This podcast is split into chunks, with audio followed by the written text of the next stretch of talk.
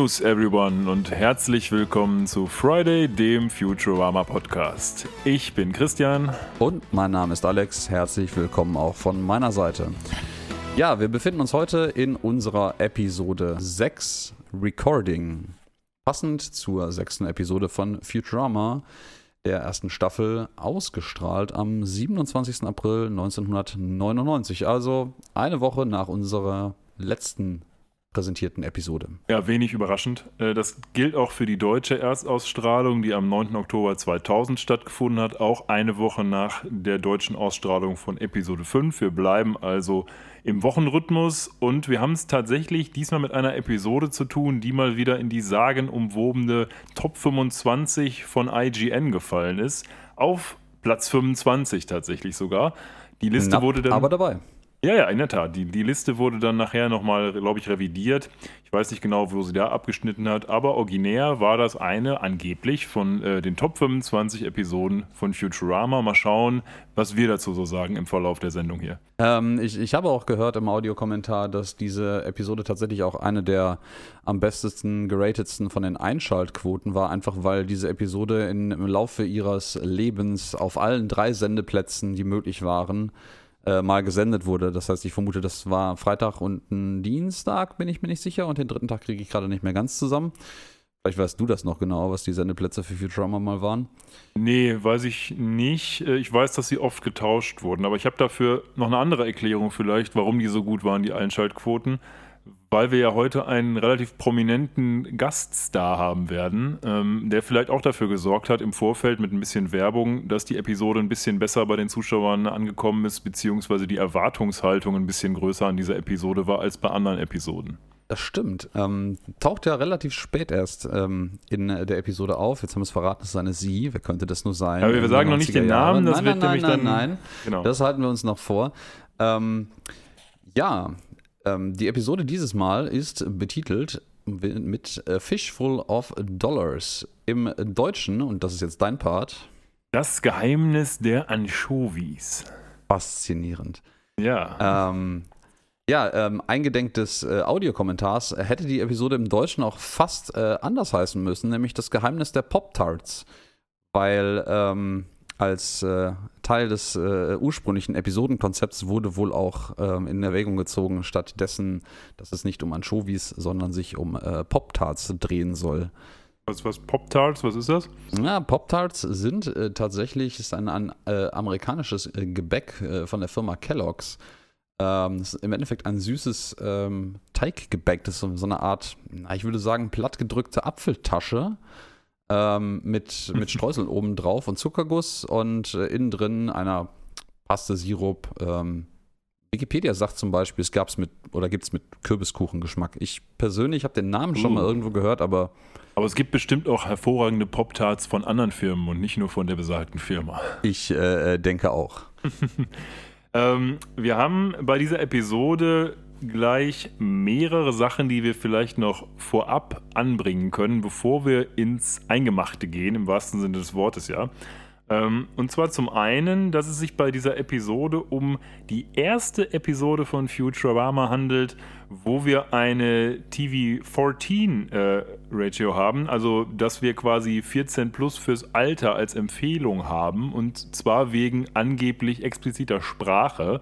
Wenn ich mich so erinnere, kommt in der Folge das Wort BS für Bullshit vor, aber ansonsten habe ich mich jetzt nicht an irgendwas erinnert, was so ganz explizit übel wäre. Oder ist dir da was in Erinnerung geblieben? Ähm, Im Wortlaut nicht, äh, aber ich sag mal, die äh, in dieser Episode zum ersten Mal auftretende Mom, äh, ihres Zeichens Besitzerin und Vorsitzende der Mom Corporation oder der Moms Friendly Robot Company, flucht so ziemlich in jedem ihrer Auftritte wie ein Kesselflicker Ja, das stimmt. und ähm, raucht und ähm, nein, schlägt selber keine, keine ihrer Jungs, aber lässt fleißig schlagen.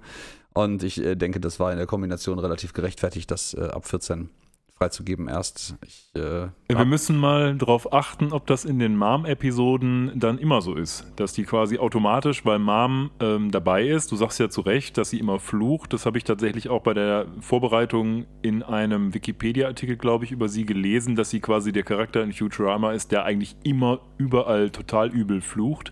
Und es wäre interessant zu sehen, ob das alleine ausreicht, um die Episoden dann immer auf zumindest mal 14 plus zu hieven. Ja, auf jeden Fall. Also ich muss persönlicherweise auch gestehen, ich habe nicht mehr wirklich einen Bezug dazu, was so an Mengen von Fluchen, Nudity oder sexuelle Anspielungen, Gewalt etc. pp. und Komplexität der Story irgendwie für welche Altersgruppe irgendwie angemessen ist.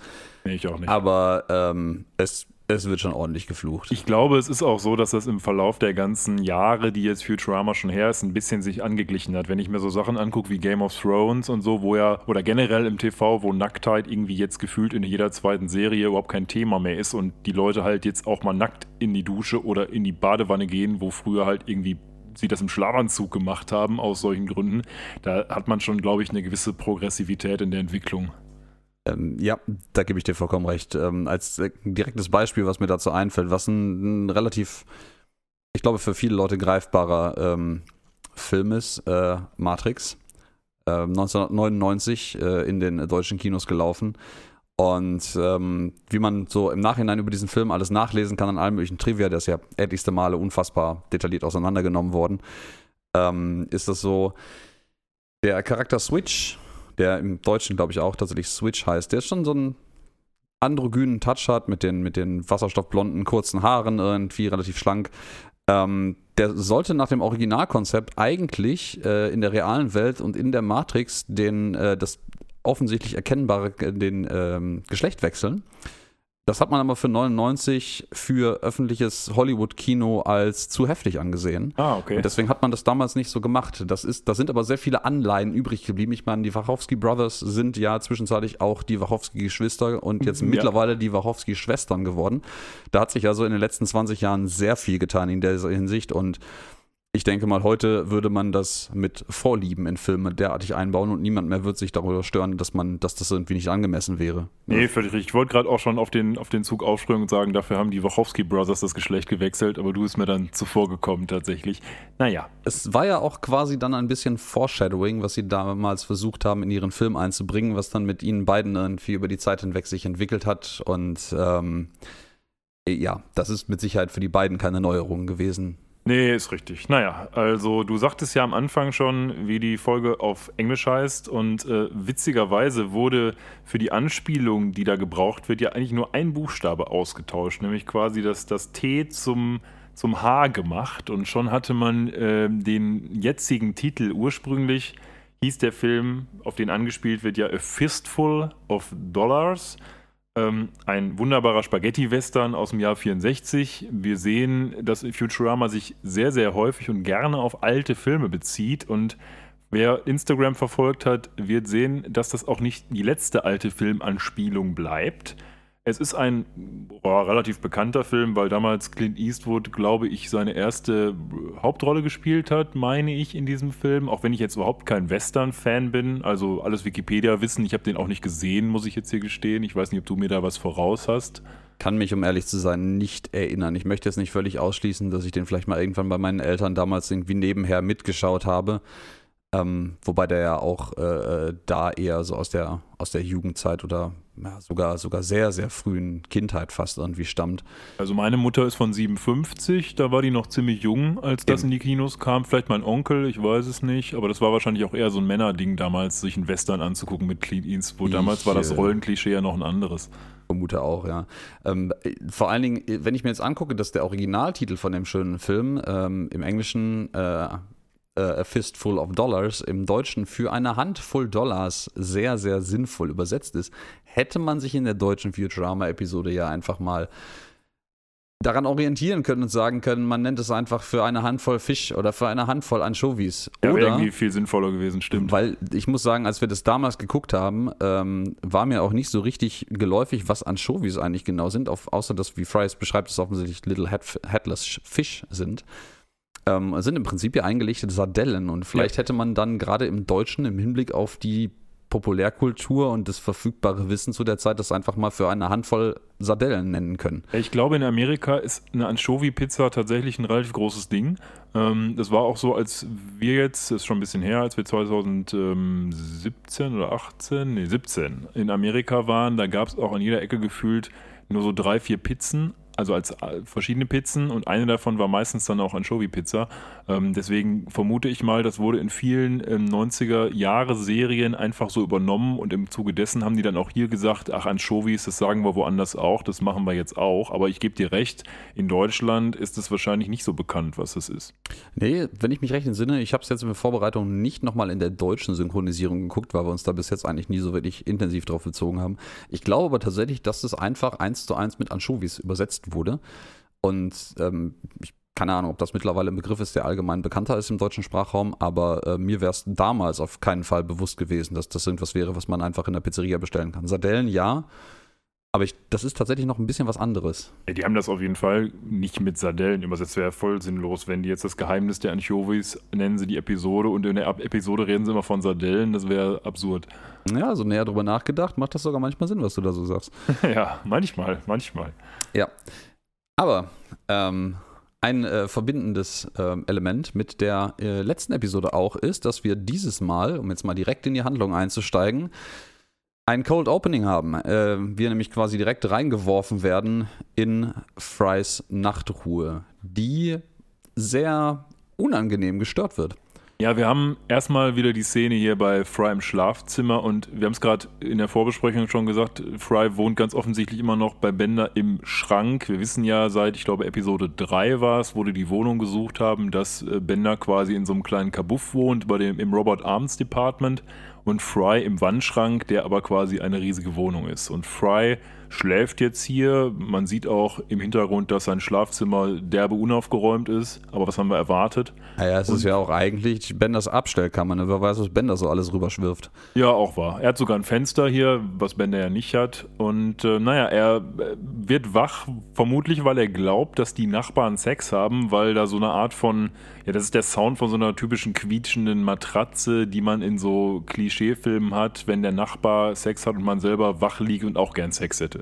Ja, ja, genau. Und der beschwert sich noch so, boah, Sie sind jetzt seit Stunden dran, könnt ihr nicht mal ruhig sein? Und ja, in dem Moment, äh, wo er an die Wand klopft, schwenkt dann die Kamera rüber in das Nachbar-Apartment. Das sind einfach zwei, zwei Roboter, die am Tisch sitzen und Karten spielen. Ja. Ähm, und äh, statt einem Torso quasi zwei große oder eine von und der andere zwei große Schrauben haben, wie so, wie so ähm, Fahrzeug, äh, ähm.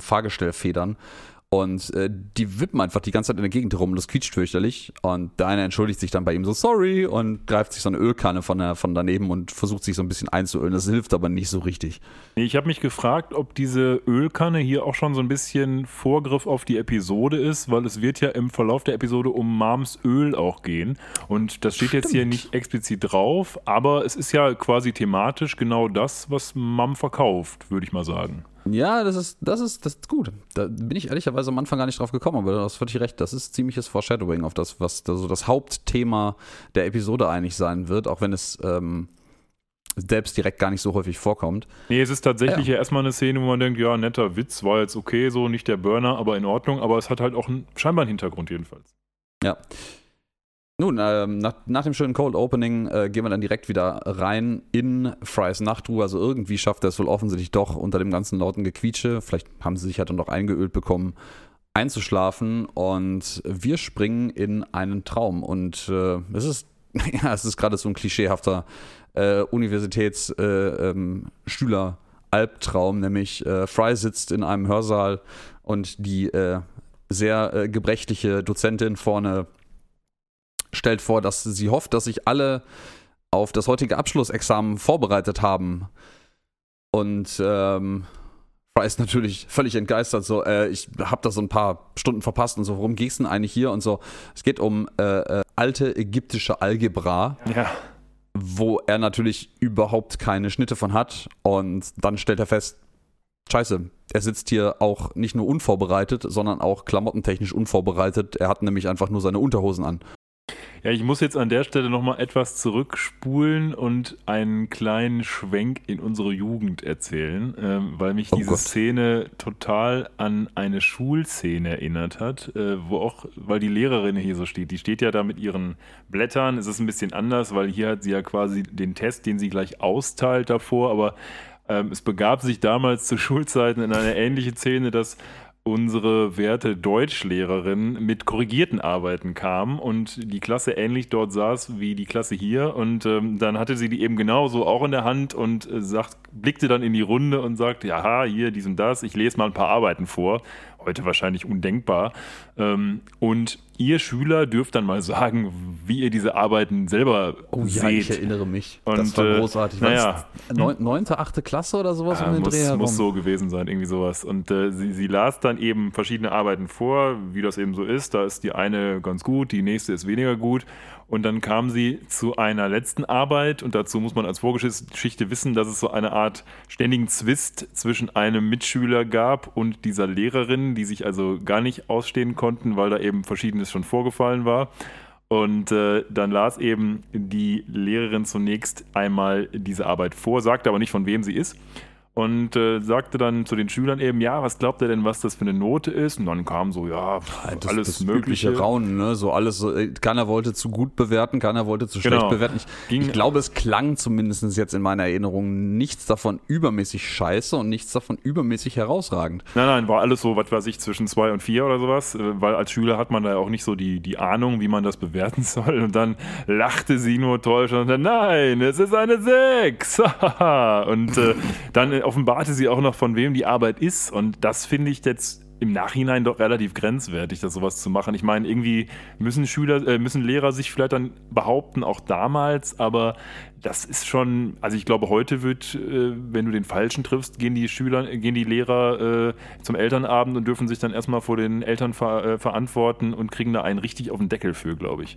Ja, ich möchte nicht behaupten, äh, möchte nicht behaupten, dass das damals eventuell auch schon der Fall war, dass sowas passiert ist. Ich behaupte, es war eher seltener, weil so vom persönlichen Gefühl her war damals noch irgendwie von, von Eltern dieser Standpunkt von, ja, wenn der Lehrer was sagt, dann wird er schon recht haben, ein bisschen, ein bisschen gefestigter. Ja, wahrscheinlich. Ähm, aber ich meine mich auch grob zu erinnern, dass diese ganze Vorgeschichte auch durchaus ein ständiges Für- und Widerspiel zwischen ja. der Lehrerin und dem äh, nicht näher genannten Schüler war. ja. Ähm, man war halt irgendwie jung und wild und äh, ich glaube, das war so eine, so eine sehr, sehr deutliche Retourkutschenversuch. Es war auch mega witzig, aber ähm, das auf jeden Fall. Ich meine, was, was, über was lacht man mit 14, 15 alles, ja? Es sind so Geschichten, die man auch als Erwachsener noch irgendwie total im Kopf hat und die auch nie richtig unwitzig werden, wenn man dabei war. Und ich bin ja auch noch ganz gut befreundet mit demjenigen, der der Rabauke in dem Fall war. Und das ist immer lustig, darüber zu sprechen. Aber das nur als, als kurzer Ausflug in unsere eigene Vergangenheit. Kommen wir wieder an in Fry, Freys, in Freys äh, Traum.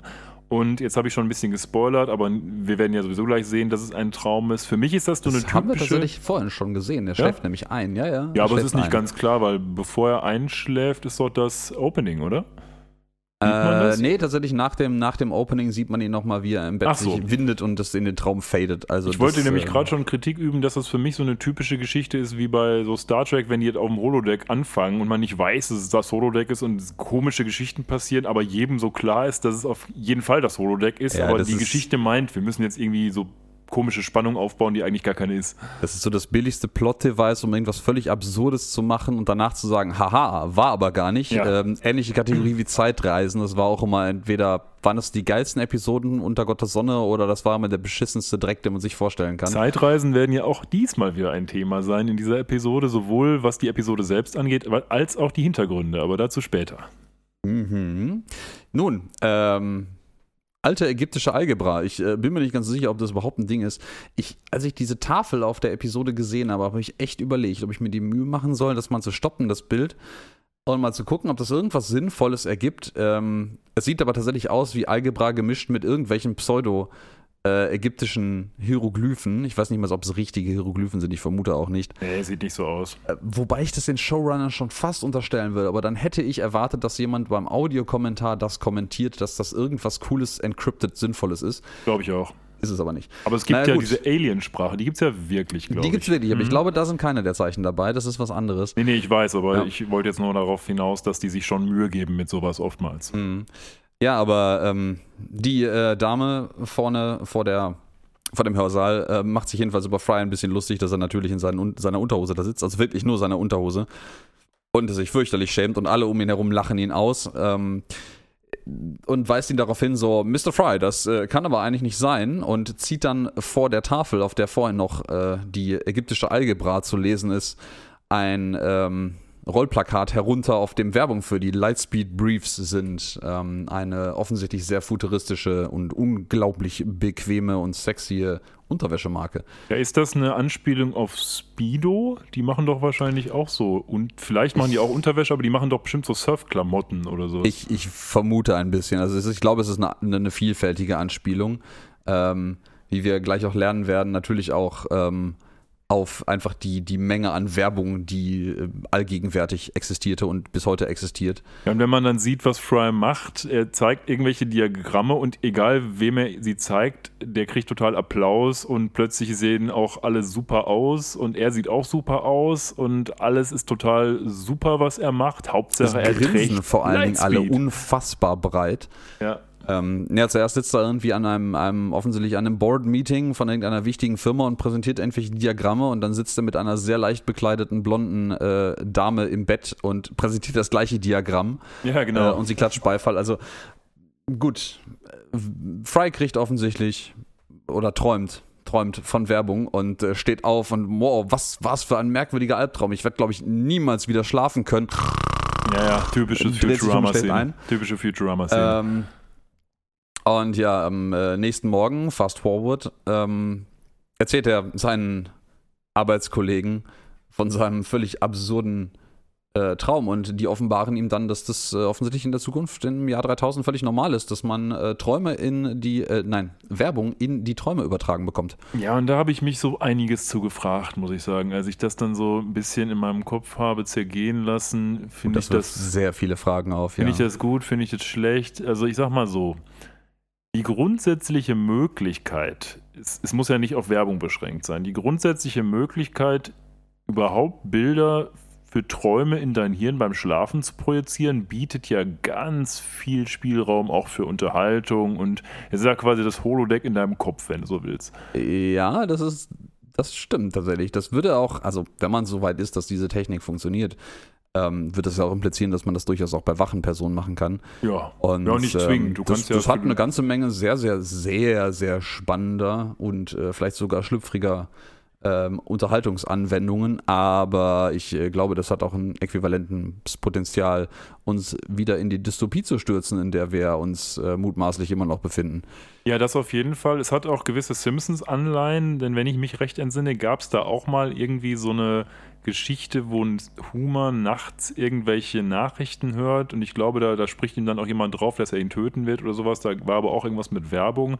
Aber in der Tat, also ich halte das auch für ja, gar nicht so unwahrscheinlich. Nicht, dass es ins Hirn projiziert wird, aber dass diese Suggestionen nachts auf dich einprasseln, da gibt es bestimmt schon irgendwelche Experimente, ob das nicht vielleicht was bringt und ob du nicht am nächsten Tag denkst, boah, hier die, was weiß ich, die, die Kelloggs-Dinger da vom Anfang, die muss ich mir jetzt als erstes mal kaufen.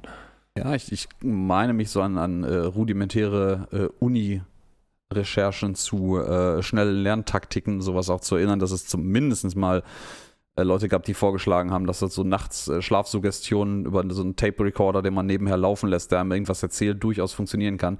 Ich weiß auf jeden Fall, dass wenn ich denn mal irgendwie in der Vergangenheit vom Fernseher oder sowas eingeschlafen bin, habe ich meistens die weirdesten, merkwürdigsten Träume ever gehabt.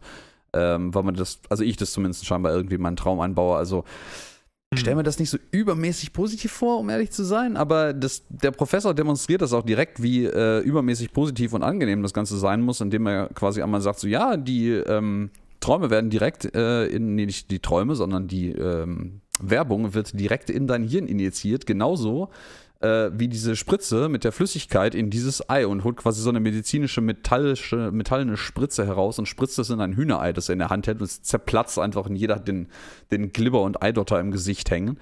Ja. Ähm, ich glaube, das ist relativ bezeichnend für das, was da passiert.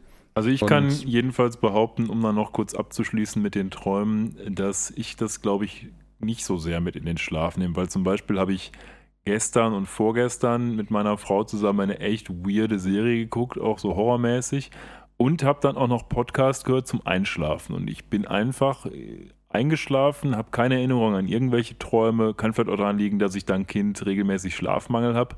Aber ich nehme da irgendwie, jedenfalls erinnere ich mich nicht daran, nicht so viel mit. Ob ich das nicht vielleicht trotzdem irgendwie verarbeite, weiß ich natürlich nicht. Ja, das ist richtig. Aber ich äh, sprach auch tatsächlich davon, während ein Film parallel läuft, einzuschlafen und quasi, dass der Film weiterläuft, während man schläft. Das habe ich nur bei Podcasts. Das eine Suggestion daneben aus. hat und einem irgendjemand. Das kommt natürlich vielleicht auch ein bisschen auf den Film oder den Podcast an, den man jetzt daneben herlaufen lässt. Ähm, ja, aber was, was Suggestion angeht, ähm, ist äh, Fry auch ganz groß dabei und äh, er chauffiert sich fürchterlich darüber so, oh mein Gott, aber Träume gibt's doch, also Träume ist doch so Privatsphäre und, und Werbung da drin geht doch gar nicht und nun, äh, Lieder spricht ihn an. Ich glaube, es ist Lieder darauf an. Das ist aber in deiner Zeit gab es doch auch unfassbar viel Werbung und so. Ja, aber äh, nur im Fernsehen und im Radio und äh, irgendwie in Magazinen und äh, an, bei Spielen und auf Bussen und in Filmen Überall und auf Milchkartons quasi. und auf Bananen. Und, und im Himmel in, geschrieben. In den Himmel geschrieben. Mhm. Aber nicht in, äh, nicht in Träumen. Oh nein, mein Lieber. Ja? ja, die Sache ist so ein bisschen, wenn man das mal fortspinnt auf die heutige Situation, überall, wo es möglich ist, haben wir Werbung. Jetzt haben wir so nur nicht mehr so explizit, sondern irgendwelche komischen Influencer sagen uns, dass sie ja total freiwillig dies und das Produkt total super finden. Ja. Ähm, also es ist nichts anderes und ich bin mir auch sicher, dass wenn die Möglichkeit bestehen würde mit den Träumen, dann wird das auch jeder machen. Ja, da bin ich auch völlig überzeugt davon. Der ähm, Audiokommentar ähm, lässt auch, ich habe es leider nicht mehr ganz im Kopf, ähm, einen kleinen Einf äh, Einwurf zu den, zu den Bananen, die Fry erwähnt im Rahmen dessen, wo es alles Werbung gibt, äh, fallen. Und ähm, ich, es soll mutmaßlich wohl mal tatsächlich ein Konzept gegeben haben, auf Bananen wirklich Werbung zu drucken. Ähm, pff, gut, kann man machen. Da sind doch eh schon so Aufkleber drauf, also letztendlich. Ja, ja, ja, ja, ja. ja. Und ähm, arme DDR. Ja.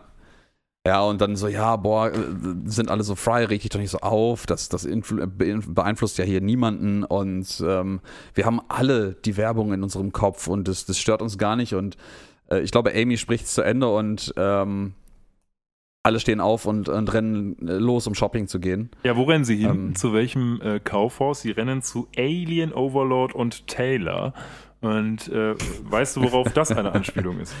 Äh, ja, das ist eine äh, Anspielung auf ein existierendes Kaufhaus, das Lord and Taylor nämlich heißt. Genau, ja, ja. Das war früher so ein Kaufhaus. Mittlerweile machen die, glaube ich, E-Commerce, aber in der Tat, das äh, fast gibt es. jedes Kaufhaus. Ja, überall. das noch existiert, ja. Ja, das, ich sag mal, äh, Chapeau, wenn sie es geschafft haben, äh, ziemlich erfolgreich auf den E-Commerce umzusteigen, weil das haben äh, gerade so im, im, deutschsprachigen Raum äh, viele von den althergebrachten deutschen Kaufhausketten äh, nicht so gut geschafft, sage ich mal vorsichtig. Ja, ja, das ist so. Das ist ja ständig in den Medien auch. Äh, und wir in Essen kennen das ja zu Genüge hier. Das ist richtig, ja. In Essen, ja, wir wohnen in Bochum, aber wir kommen aus Essen, deswegen, wir wissen ja, das. Ja, hint, hint. Ja, na jedenfalls in diesem riesigen Kaufhaus gibt es dann einiges zu tun und äh, die einen wollen einkaufen, die anderen äh, äh, wollen unverbindlich Dinge mitnehmen und ähm, ja. ja. Amy wird mit einem wunderschönen äh, Parfümpröbchen äh, besprüht von äh, Calvin Clone ja. und äh, flucht, glaube ich, ein bisschen darüber, dass sie es irgendwie ins Auge gespritzt gekriegt hat oder so. Das, das brennt offensichtlich. Und äh, Bender soll dann auch eine Nase von dem Duft bekommen und ist da nicht so begeistert drüber und spritzt halt Motoröl äh, zurück auf die Verkäuferin. Man sieht sie, glaube ich, dann nicht mehr, nee, aber sie ist da nicht sonderlich erbaut drüber und auch wieder so ein schönes, äh, schöne Anspielung und fallen lassen von dem, dem eigentlichen Thema dieser Episode. Ja, stimmt. Das Öl ist allgegenwärtig. Und die anderen im Bunde, die sind ja auch im Kaufhaus und wollen auch was haben. Lila geht zu so einer Visagistin und die versucht ihr quasi aufzuschwatzen, dass man ja die Aufmerksamkeit von ihrem Auge nehmen müsste und macht dann da irgendwie an ihrem Mund und ihren Zähnen rum und plötzlich leuchtet ihr ganzer Mund irgendwie rot. Worauf das jetzt eine konkrete Anspielung ist, weiß ich tatsächlich nicht. Ich vermute einfach, es ist nochmal das, das gängige Thema, dass die ganze Zeit halt ähm, Lila ein bisschen ausgegrenzt und im wahrsten Sinne des Wortes beäugt wird, äh, weil sie halt nun mal dieses Zyk sehr auffällige Zyklopenauge hat und irgendwie nie so, nie so richtig reinpasst. Ja, wahrscheinlich. Ich glaube, das hat, ich wüsste jetzt spontan auch nicht, ob das mehr irgendwie äh, Einfluss hat. Ja, und Fry ist natürlich da, um sich seine Lightspeed, was ist das eigentlich? Ist das eine Badehose oder ist das Unterwäsche? Briefs, ja, ich glaube, Briefs sind tatsächlich so wie Unterwäsche einfach. Ja, okay. Die will er sich kaufen. Ja. Äh, in, in Fancier. Aber er hat ein Problem, als er die kaufen will. Ja, er hat ein wahnsinniges Problem. Also er hat, hat nämlich etwas nicht, er hat nämlich kein Geld. Ja. Und ähm, da stelle ich mir schon die Frage, wie werden die eigentlich bezahlt? Weil ich glaube, es sollen irgendwie 30 Dollar oder sowas kosten, diese Packung. Ich, ich hoffe inständig, da ist nicht nur eine drin. Ja, ja, das ähm, stimmt. Aber sieht ein bisschen Fry so möchte aus. die halt auch an, anprobieren, bevor er denn sich dazu entschließt, sie zu kaufen und hat so ein, ein total widerliches, äh, ähm, nicht von Fliegen umringtes, aber gerade von dem Verkäufer an der spitzen Zange mit Desinfektion eingesprühtes Probepair und das, das passt offensichtlich sehr gut. Und schön, in diesem Kaufhaus gibt es einen riesigen Spiegel, in dem Fry dann äh, absolut athletisch aussieht und zwei äh, junge Bikini-Damen, im Spiegelbild zumindest, sich an seine Seite stellen und äh, in der Ecke vom äh, Spiegel steht diese wunderschöne Plakette Objects in the mirror may uh, be less attractive than they appear. Ja, wie das funktioniert mit den Frauen, das äh, wüsste ich auch mal ganz gerne. Ne, ist aber durchaus, das mit den Frauen ist irgendwie spannend und auch, dass er völlig athletisch mit Sixpack da steht und breitem Kreuz ist schon eine Leistung.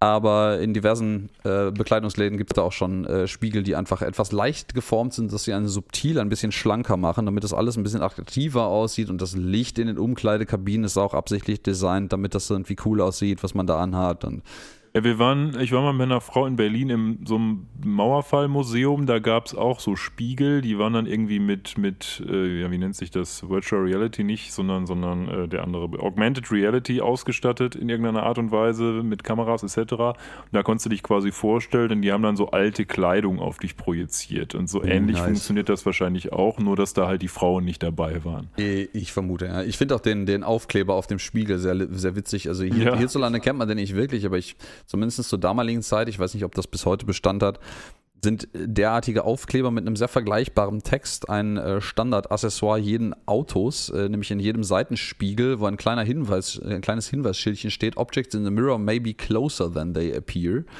Ähm, um den, den Fahrer quasi allgegenwärtig darauf hinzuweisen, dass das, was er da im Spiegel sieht, deutlich näher ist, als es ihm scheint. Ja, ja, das stimmt. Das ist auch heutzutage überall noch ein Ding, da habe ich jetzt am eigenen Leib erfahren, weil wir bald nach Island fliegen wollen. Und wir haben ja ein kleines Kind und wir wollen dieses Kind natürlich im Flugzeug gerne mitnehmen. Und die Frage ist, packt man es in so eine Babyschale auf einen Extrasitz oder nimmt man es auf den Schoß? Und dann steht da auf allen Ernstes bei der Fluggesellschaft, ja, Sie können das auf den Schoß nehmen, gar kein Thema, kostet auch nicht mehr. Hinweis, es kann lebensgefährlich sein. Ja, danke dafür. The fuck? Okay. Naja. Ah, na gut, aber gut. Äh, äh, Fry möchte sich jedenfalls die Lightspeed Briefs kaufen, stellt fest, er ist echt ein armer Schlucker. Ich keine Ahnung, ob der von Planet Express bezahlt wird oder ob er quasi jetzt die Wasserrechnung abarbeiten muss, die er verursacht hat. Ähm, aber äh, Bender entdeckt dann tatsächlich äh, diesen riesigen, wunderschönen Stapel mit Moms Old-Fashioned Robot Oil, also Moms althergebrachtem äh, Roboteröl oder Motorenöl.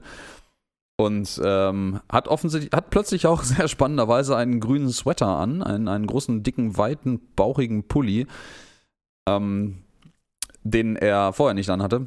Und stopft sich eine ganze Menge von diesen Dosen da drunter. Und als er dann Fry und Lila trifft, irgendwie man so, ey, cooler Sweater, wo hast du den denn her? Und so, welcher Sweater? Äh, wer seid ihr? Ich kenne euch nicht. Ich weiß nicht, wer ihr seid. Geht weg. Ja, und, und läuft dann raschelnd weiter.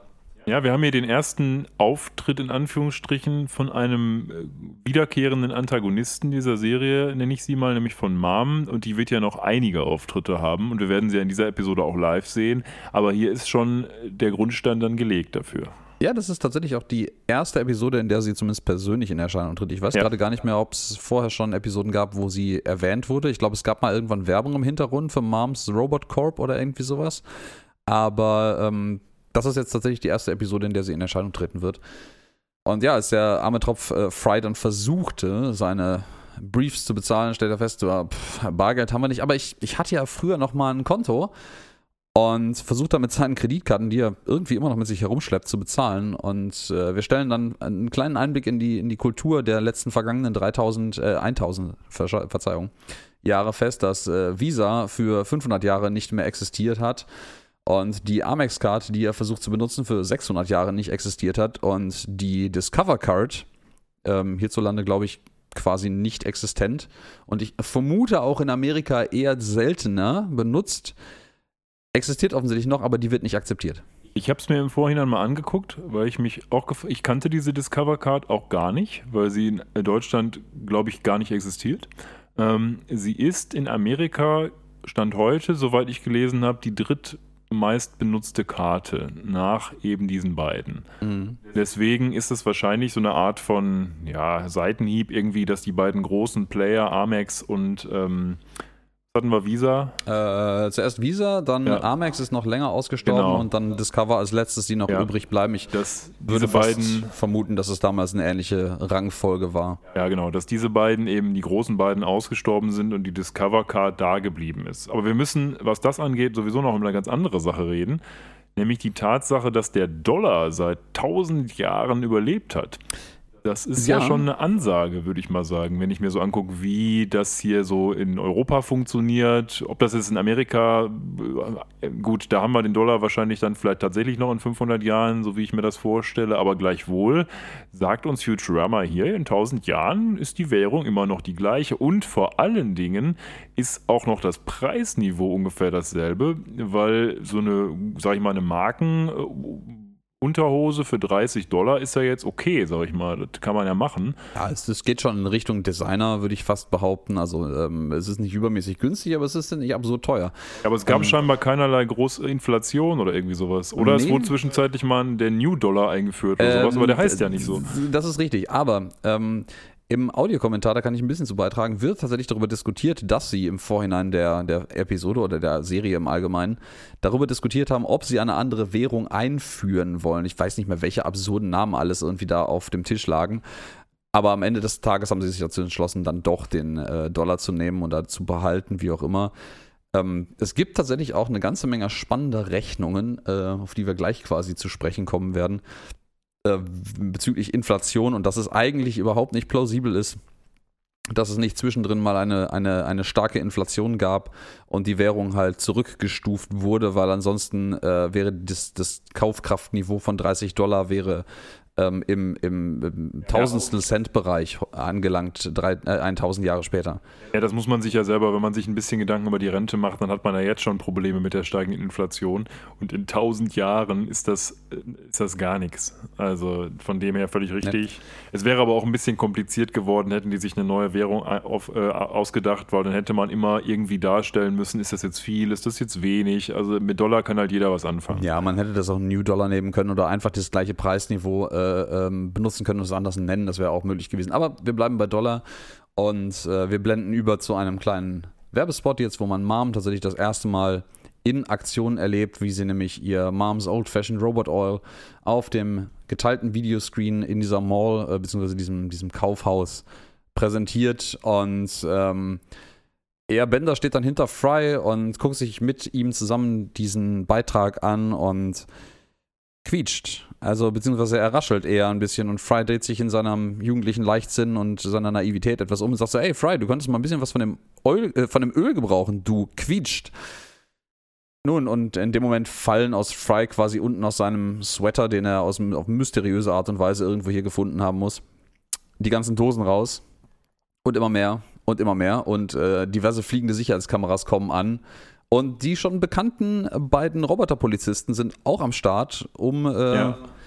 den ähm, Dieb festzunehmen. Ich glaube, du hast gerade fälschlicherweise Bender Fry genannt. Ähm, du hast, glaube ich, so? gesagt, dass Fry den Pulli anhat, aber Nee, es ist nein, natürlich nein, nein, Bender. natürlich, natürlich hat Bender den Pulli an. Verzeihung. Aber in der Tat, die beiden Ja. Polizisten, die wir aus Episode 1 kennen, die kommen an und haben auch ihr Hovercraft Police, äh, ja, was ist das, Raumschiff dabei, sag ich mal, und ähm, ja, nehmen Bender dann fest, so wie ich das Ja, ja die, nehmen den, die nehmen den fest. Äh, nachdem Fry seine, seine Unterhosen nicht kaufen konnte. Es gab tatsächlich den Plan im der ursprünglichen ähm, Layout der Serie, dass Planet Express eigentlich eine Untergesellschaft von der Mom Corporation sein sollte. Er hätte ja sicherlich auch für viele lustige Plots gesorgt. Jetzt ist es ja so, dass Mom tatsächlich einfach nur die, die, die große Korb als Antagonistin ist. Und Mom ist ja auch relativ facettenreich. Und wir werden später noch lernen, dass sie auch noch drei Söhne hat.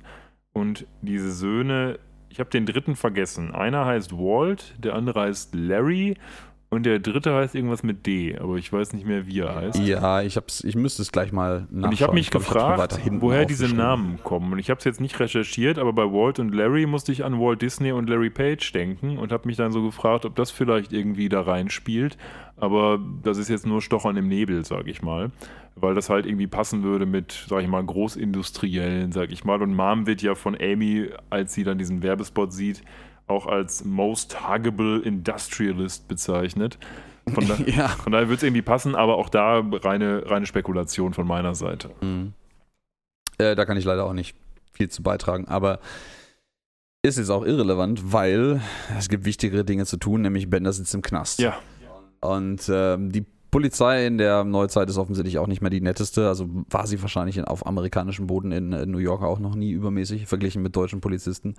Und äh, an der Polizeiwache steht draußen sehr freundlich dran: Ask about our generous brutality settlements. Also man kann sich quasi auch ähm, mit ein paar aufs Maul einigen, statt äh, Kaution zu bezahlen oder verknastet zu werden, wie auch Ja, immer. und sie fragen sich dann, wie kriegen sie den jetzt da raus und wollen wie in jedem guten Film auch die Kaution bezahlen. Aber sie haben 50 Cent zu wenig dabei. Ja, und Lila kann den Rest nicht bezahlen, weil Bender ihr Portemonnaie geklaut hat. Und da blickt Fry aus dem Fenster von der Polizeiwache und stellt fest, gegenüber ist gibt die Big Apple Bank. Und er fragt sich so, ey, ich habe doch damals ein Konto da gehabt. Gibt's das eigentlich noch? Ja, die Big Apple Bank gibt es in der Realität, glaube ich, nicht. Ich habe das mal gegoogelt. Das ist wahrscheinlich einfach nur eine Anspielung auf New York, also Big Apple. Und dann haben sie irgendwie die Bank so genannt. Ähm, es gibt sie jedenfalls nicht in der Realität.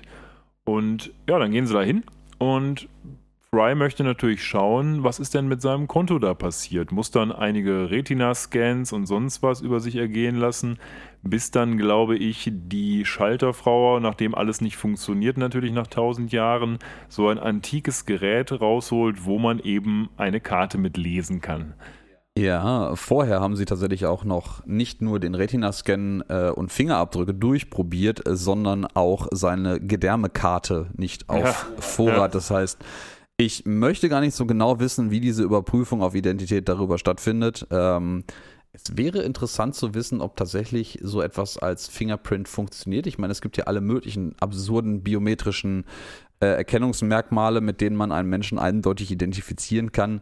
Keine Ahnung, ob äh, die exakte Lage der Gedärme da tausend Jahre später oder in Frys Zeitrechnung jetzt wahrscheinlich ein paar Monate später noch so hilfreich ist, aber gut, man kann es mal versuchen, aber das gibt's alles nicht, weil damals gab es das noch nicht, im Vergleich zu heute tatsächlich.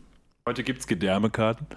Äh, natürlich. ähm, dafür gibt es diese ganzen Körperscanner an Flughäfen doch. Ja, Ähm, ja, ähm, na gut, aber wie du schon sagtest, sie holt dieses alte verstaubte Gerät raus, was im Übrigen sehr spannend ist, dass sie dieses alte verstaubte Gerät doch unter dem ähm, unter der Theke noch aufbewahren. Das heißt, sie müssen eigentlich erwartet haben, dass irgendwie mit einer gewissen Regelmäßigkeit und Häufigkeit doch Kunden vorbeikommen, um das einzulösen. Ja, was irgendwie absurd ist. Äh, Es ist ja auch offensichtlich überhaupt nicht benutzt worden, denn es ist total verstaubt.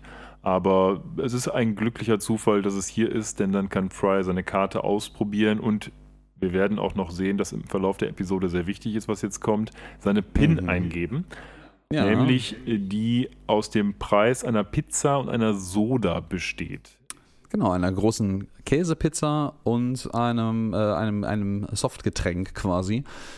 Und man sieht tatsächlich klugerweise nicht, wie er sie eintippt. Man sieht es angedeutet, aber man kann da nicht mitlesen, welche PIN-Nummer er tatsächlich eint, äh, eintippt. Sehr angenehm. Ja, Und nun, man stellt dann fest, dass äh, Fry seine no- 93 Cent, die er im Jahr 2000 oder 1999 beziehungsweise auf dem Konto noch äh, dachte, mit 1000 Jahre Zinsen von 2, knapp 3, 2,3 glaube ich Prozent, plötzlich 4,3 Milliarden US-Dollar geworden sind. Ja, die Rechnung Tada. stimmt ja auch. Das äh, kann man nachlesen. Ich habe es jetzt nicht nachgerechnet, aber es scheint zu stimmen. Aber mir, Ja, das, das mir stellen sich hier ganz andere Fragen. Ähm, Oh ja. die erste Frage ist, ist es realistisch, dass wir 2% Zinsen kriegen oder sogar noch mehr? Wenn ich mir heute angucke, was wir auf dem Konto haben, dann ist da 0,00001% Zinsen. Das ist über 1000 Jahre zwar auch nicht wenig, aber mitnichten so viel, wie Fry hier bekommt. Nun gut, aber wenn du im Jahr 1999 eine sehr, sehr konservative Festanlage getätigt hast mit einem garantierten Zinssatz, sind 2% vielleicht nicht unrealistisch. Aber er holt es ja hier von seinem, in Anführungsstrichen, Girokonto, würde ich mal sagen.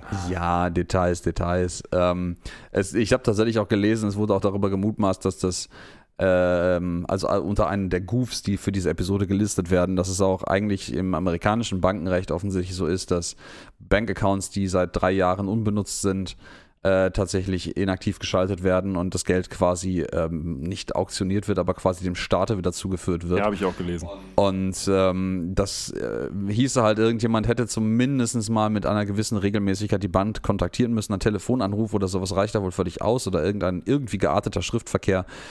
Aber äh, man kann halt mutmaßen, dass das nicht wirklich passiert ist. Sei es drum, die 2,3% Zinsen sind richtig, es sind 4,3 Milliarden US-Dollar. Würde man allerdings einen realistischen Inflationsausgleich da oben drauf werfen, wäre das, glaube ich, einem Jahr 3000 Zeitwert von, ich glaube, einem Tausendstel Cent Ja, oder sowas um den Dreh herum. Aber anyways, er ist offensichtlich reich. Die Kaufkraft ist aus irgendwelchen magischen Gründen 4,3 Milliarden Dollar von heute. Ähm, und Fry reagiert auf diese Nachrichten etwa exakt so, wie ich darauf reagiert hätte. er kriegt echt Schnappatmung, fängt an zu sabbern und kippt einfach um. Diese Episode, beziehungsweise diese Plotline dieser Episode, ist dann auch das Stichwort für das, was ich am Eingang gesagt habe, nämlich die Zeitreisethematik. Denn diese Geschichte mit jemand ist in der Zukunft, wacht auf, hatte einen Bankaccount, der jetzt ganz, ganz toll und, und viel ist, geworden ist durch Zinsen, ist auch eine Geschichte von H.G. Wells. Das ist nämlich eine Geschichte, die heißt The Sleeper Awakes wo jemand eben pennt und nach einer Zeit lang wieder aufwacht, ganz viel Geld hat. Ich glaube, in der Geschichte sogar der reichste Mann der Welt wird und dann ähm, sich aber mit anderen Widrigkeiten dieser Dystopie der Zukunft auseinandersetzen muss. Und da ist das wohl ein Stück weit auch dran angelehnt, was wir hier sehen. Hm, ich, ich, ähm, mir fällt dabei bei so derartigen Dystopien von Einschlafen und tausend Jahre später Aufwachen direkt Idiocracy ein, aber den Film gab es 99, glaube ich, tatsächlich noch nicht. Der ist von danach, oder? Ich weiß es nicht, keine Ahnung. Müsste ich nachgucken. Ich äh, hätte jetzt gedacht, könnte ungefähr hinkommen, könnte aber auch aus den frühen 2000ern sein. Hm, Das ist eine sehr magische Frage. Fragen wir doch einfach mal das äh, allgegenwärtige magische Orakel und der ist von 2006. Okay, da habe ich mich ein bisschen Ähm. verschätzt, aber Also ja, recht. also es gab ihn nicht und es gab ihn auch eine lange Zeit lang, während Futurama lief, nicht. Naja, auf jeden Fall, äh, während du ja schon gesagt hast, du würdest genauso reagieren wie Fry, als er die Nachricht bekommt, kann ich nur sagen, ich würde genauso feiern wie Fry, als er das Geld hat. Dem würde ich mich anschließen. Ja. Er feiert nämlich erstmal in Le Spa, wo er ein bisschen Massagen bekommt und Bänder, wohl bemerkt von äh, Scruffy, der hier noch nicht Hausmeister, sondern Massagemeister ist, mit so einer Art von Politurmaschine poliert ja, wird. ist eher so, so, so ja, so eine Politurmaschine, eine Flex, Schwingschleifer, irgendwie sowas. Es, es blitzelt und britzelt auf jeden Fall ganz gut. Also äh, da passieren interessante Dinge für ihn, aber er ist danach mit Sicherheit ziemlich gut poliert. Und es ist tatsächlich auch die erste Episode, in der man Scruffy überhaupt sieht. Ja, hier noch in einer Ja. alten oder in einer anderen Funktion als äh, in der Zukunft, das stimmt, aber ja, interessant auf jeden Fall. Das stimmt. Und ähm, wenn sie dann weiter feiern, tun sie das Mit Zylindern Ja. und einem Monokel. mit Zylindern, einem Monokel und sie gehen durch so eine Art von Bildausstellung, wo sie die Mona Lisa kaufen und dann tontaubenartig darauf schießen, nachdem die Mona Lisa mit einem mittelalterlichen Katapult in die Luft äh, katapultiert wurde. Das ist auch genau das, was ich natürlich auch machen würde, wenn ich so reich wäre. Das, da, na, selbstverständlich. Also Mona Lisa kaufen, 4,3 Milliarden US-Dollar. Das, das wäre auch so spannend. Ich weiß nicht, mit Sicherheit gibt es in irgendwelchen absurden Foren jemanden, der das mal versucht hat, vom Gegenwert in die Rela Relation zu setzen. Also wenn Fry kauft ja im Verlauf dieser Episode noch eine ganze, ganze, ganze Menge Scheiß. Und 4,3 Milliarden US-Dollar im Jahr 3000 zu verprassen und davon mal eben für Tontauben schießen, die Mona Lisa kaufen. Also entweder sind die Preise für Kunst bis dahin massivst gesunken ähm, oder vielleicht sogar Replikas davon sind zu dieser Zeit sehr teuer. Also ein kurzer Blick auf Google hat mir gerade offenbart, äh, dass die Mona Lisa jedenfalls einen Versicherungswert 1962 von 100 Millionen Dollar hätte, was jetzt im Jahr 2021 mit Inflation 843 Millionen Dollar entspricht. Also das als ungefähre Preiseinordnung. Mm, Okay, ich vermute im Jahr 3000, ohne dass ein Wunder passiert, aber das scheint ja passiert zu sein, würde er sich die nicht leisten können für sein Konto. Aber vielleicht war es auch nur eine Replika, man weiß es ja nicht. Ja, wer weiß. Ähm, ich finde im Übrigen sehr schön die, die Szenerie in der, in der, auf der Party bei ihm zu Hause oder wo auch immer, wo sie alle mit, mit Zylindern rumrennen und ähm, Lila sich irgendwie, ich weiß gar nicht mehr genau, was sie sagt, aber jedenfalls irgendwie offensichtlich nicht in, in Benders Augen nicht begreift, wie reich eigentlich Fry ist und in diesem Moment so, ich meinte er zu ihr so, ich glaube, du weißt gar nicht, wie reich Fry wirklich ist. Ich muss mir dafür meinen Monokel aufsetzen, Ja. so. Hm? Mr. Monopoly. Ja, ja, genau. Und ja, zur Feier des Tages oder der Woche oder des Monats, wer weiß, wie lange diese ganzen Feierlichkeiten jetzt konkret gehen, lädt Fry die Planet Express Schiff Crew ein in Original Cosmic Race Pizza. Also scheinbar einen althergebrachten äh, ähm, Pizza-Lieferservice äh, oder ein kleines Restaurant im Stile des zweita- der Aber heißt 2000er das, Jahre. war denn nicht sein ursprünglicher Chef auch Ray? War das, ist das nicht die Pizzeria, die jetzt einfach nur an Cosmic Ray heißt oder vertue ich mich jetzt da? Nee, das ist Penucci's Pizza. Ah, stimmt, du hast recht, das wird ja auch noch eine gewesen. Rolle spielen später. Ich, ähm, vielleicht sieht das Haus von aus draußen Ja. ähnlich aus. Kann sein. Aber nur gut, sie gehen da jetzt irgendwie jedenfalls essen und Fry möchte seine Lieblingspizza bestellen. Ähm, beziehungsweise bestellt für alle anderen eine Pizza mit allem außer Anchovies und für sich selber eine Pizza mit Anchovies natürlich. genau. Und ähm, na, da erlebt er seine erste Enttäuschung nach seinem neuen Reichtum. Äh, der Roboter kann damit nicht so richtig was anfangen. Ja, er sagt ganz trocken Invalid Selection und äh, macht damit deutlich, dass Anchovies nicht mehr existieren. Die sind einfach weg. Und warum Ja. sind sie weg? Weil Soldberg und seine Kollegen beziehungsweise seine Rasse als, ähm, darf man Rasse sagen in dem Kontext? Ich weiß es nicht, seine Artgenossen ähm, Ich glaube, in dem, sagt es, äh, in dem Zusammenhang macht das Wort sogar auch biologisch Sinn. Wahrscheinlich schon, ja. Und äh, naja, auf jeden Fall haben die alle Anchovies auf der Erde aufgegessen, als sie gekommen sind. Ich glaube, ähm, seit 800 Jahren sind die Anchovies ausgestorben, wird dann später gesagt. Ja, ziemlich seit 800 Jahren, genau. Das sagt der, der ähm, ich glaube, der Professor erzählt ihm das sogar noch, während sie noch in dem Pizza Place äh, sitzen. ja, und das ist passiert, als die dann gekommen sind. Das heißt, vor 800 Jahren sind offensichtlich die Decapodians, äh, wie Soldbergs Rasse ja dann scheinbar heißt, auf die Erde gekommen und haben als erstes mal alle Anchovies weggefressen. Ja, ob das das Erste ist, was sie gemacht haben, weiß ich nicht so genau, aber es ist zumindest eine der Dinge, die sie getan haben und äh, immer mehr und mehr und Soldberg berichtet davon auch sehr reumütig. Ähm, ich frage mich an dieser Stelle, ob er tatsächlich aus eigener Erinnerung berichtet, weil er vielleicht fürchterlich alt ist. Ähm, das würde seine Unfähigkeit als Doktor auf jeden Fall mit erklären. Oder ob er das quasi aus den Geschichtsbüchern nur äh, reumütig ähm, erzählt. Ja, vielleicht ist das auch so eine Urban Legend bei diesen Decapodians, denn wir werden am Ende ja auch sehen, wie Soldberg auf diese Anchovies reagiert. Und äh, da könnte man sich ja schon vorstellen, dass das immer so weitergetragen wird als etwas, das sagenumwobene Ambrosia der Decapodians, die Anchovy.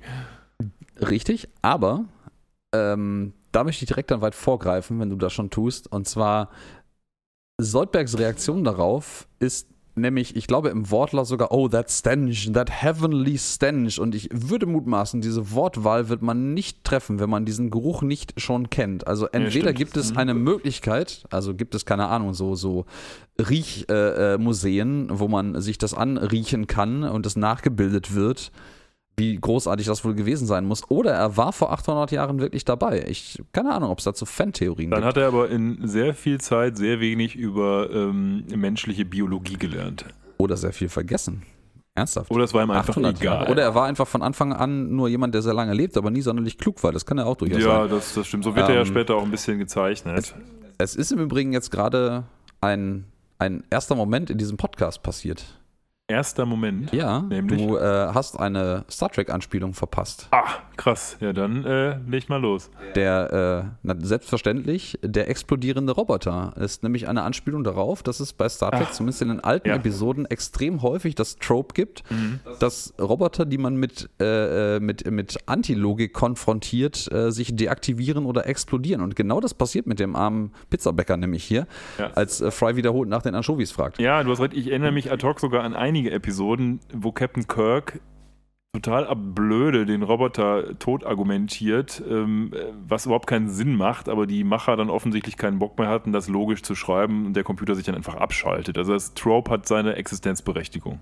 Ja, ja, genau. Das, äh, und das, das haben wir hier quasi einmal abgefrühstückt. Ähm, Ja, Schande über mein Haupt, dass ich das vergessen habe. irgendwann passiert sowas immer. Ähm, ja, und gut. Fry bedauert sich dann darüber, dass er, obwohl er so reich ist, sich nicht das kaufen kann, was er am liebsten haben möchte, nämlich quasi das 20. Jahrhundert zurückbringen. Ähm, wobei, als er in der, unserer ersten Episode da äh, rausgerissen wurde, war er da eigentlich gar nicht so traurig drüber, aber irgendwie, na, Nee, mit der Zeit Stimmt. verblassen die Erinnerungen und es bleiben meistens idealisierte Formen derer zurück. Also von dem her ist das vielleicht auch gerade schon mit Fry, pass äh, Fry passiert. Und wenn man so lächerlich reich ist, wird einem vielleicht auch schnell langweilig. ich vermute mal, Fry ist ja noch gar nicht so lange in der Zukunft. Wir haben zwar erst sechs Episoden, theoretisch könnte mehr Zeit vergangen sein, aber ich würde mal vermuten, dass er in der Zeit schon gemerkt hätte, dass es keine Anchovies mehr gab. Naja, Mm, ja, er kauft sich jetzt aber mit all seinem Reichtum ein altes Apartment mit Original Asbest dabei und dann gehen sie alle rein in dieses Apartment und gucken sich die obskuren Dinge von früher an, so Sachen wie Lavalampen oder diese schönen Bakelit-Telefone mit Wählscheibe, wo Amy irgendwie wie durch so eine Brille in den Telefonhörer guckt. Und das sieht so aus wie so eine typische Sitcom-Bude aus den 90ern, wie man sie aus dem amerikanischen Fernsehen kennt. Und Ja, Fry ist scheinbar happy.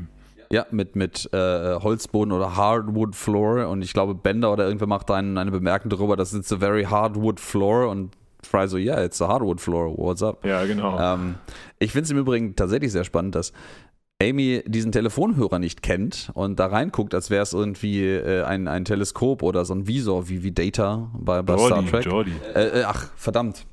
Ja, du bist derjenige, der eigentlich für Star Trek zuständig ist, man merkt das. Ähm, Und ich meinen Fehler von gerade wieder gut machen. ja, eins zu eins.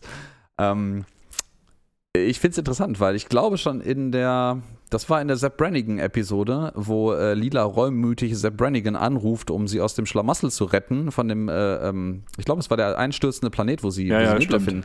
Ähm, da hat Lila einen Telefonhörer in der Hand, mit dem sie kommuniziert mit ihm.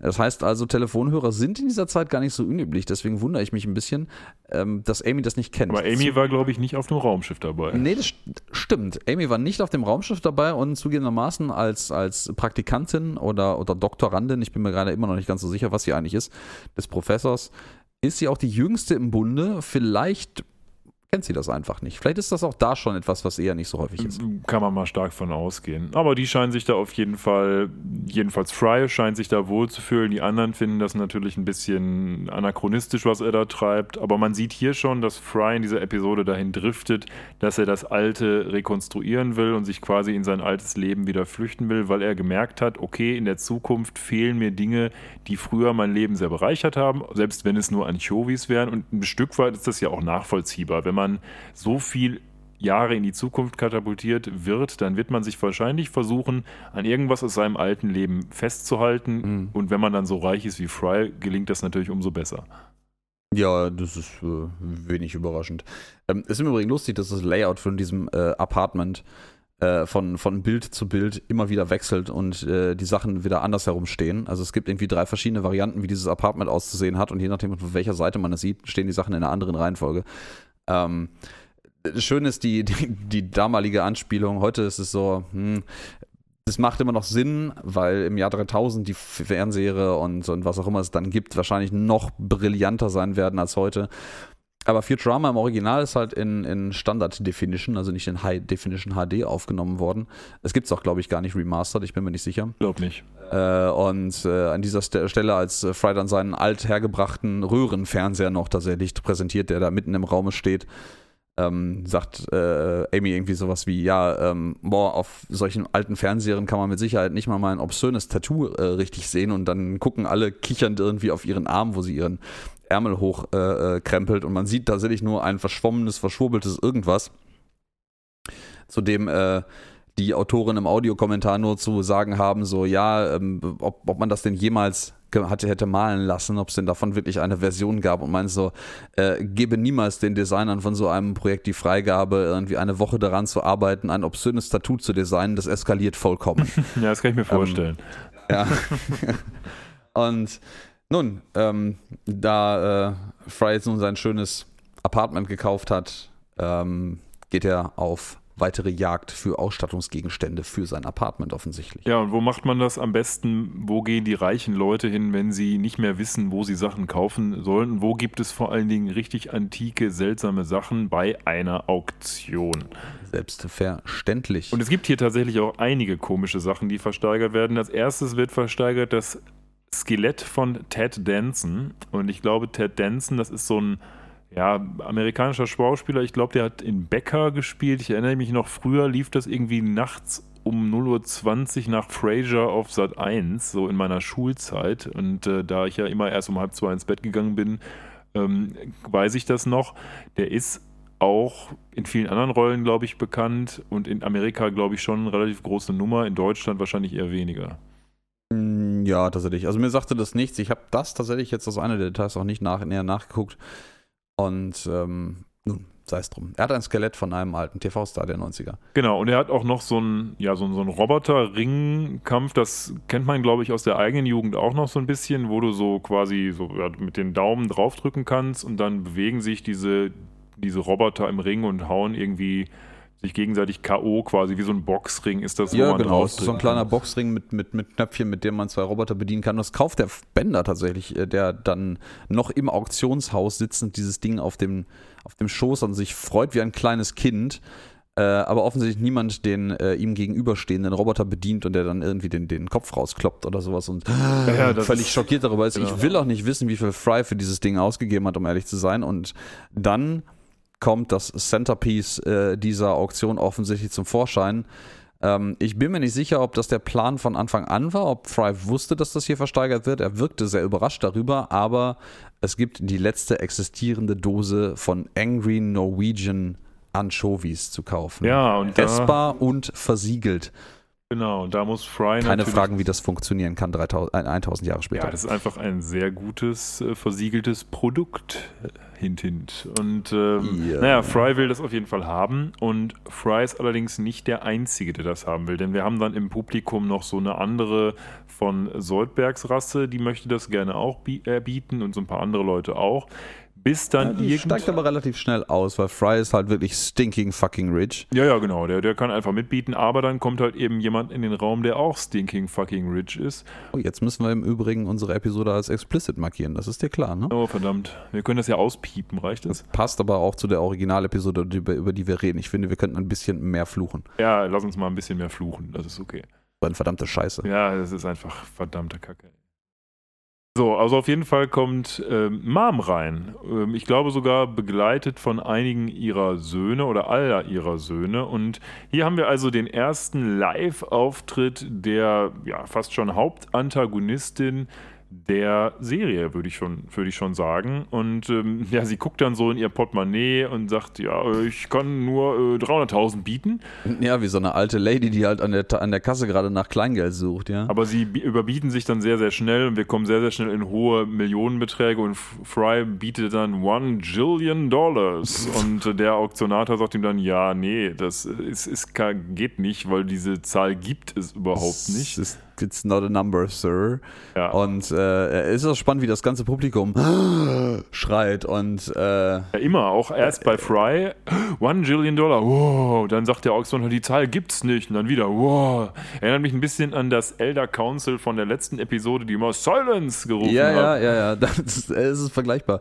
Der, der Audiokommentar äh, gibt auch dort zum Besten, dass das mutmaßlich die äh, Episode mit den Most Gasps in any TV Show to date sein könnte, weil ja. ihn auch selber auf auffällt, wie oft eigentlich schockiert eingeatmet wird. Am Ende des Tages gewinnt Fry die Auktion. Ich weiß jetzt gerade gar nicht, wie viel er bietet, Eine aber eine Menge. Eine Menge. Aber, aber verglichen mit seinen 4,3 Milliarden, die er nun hat, eigentlich gar nicht übermäßig viel. Nö, also- 50 Millionen sind es, ja. Hm. Ja.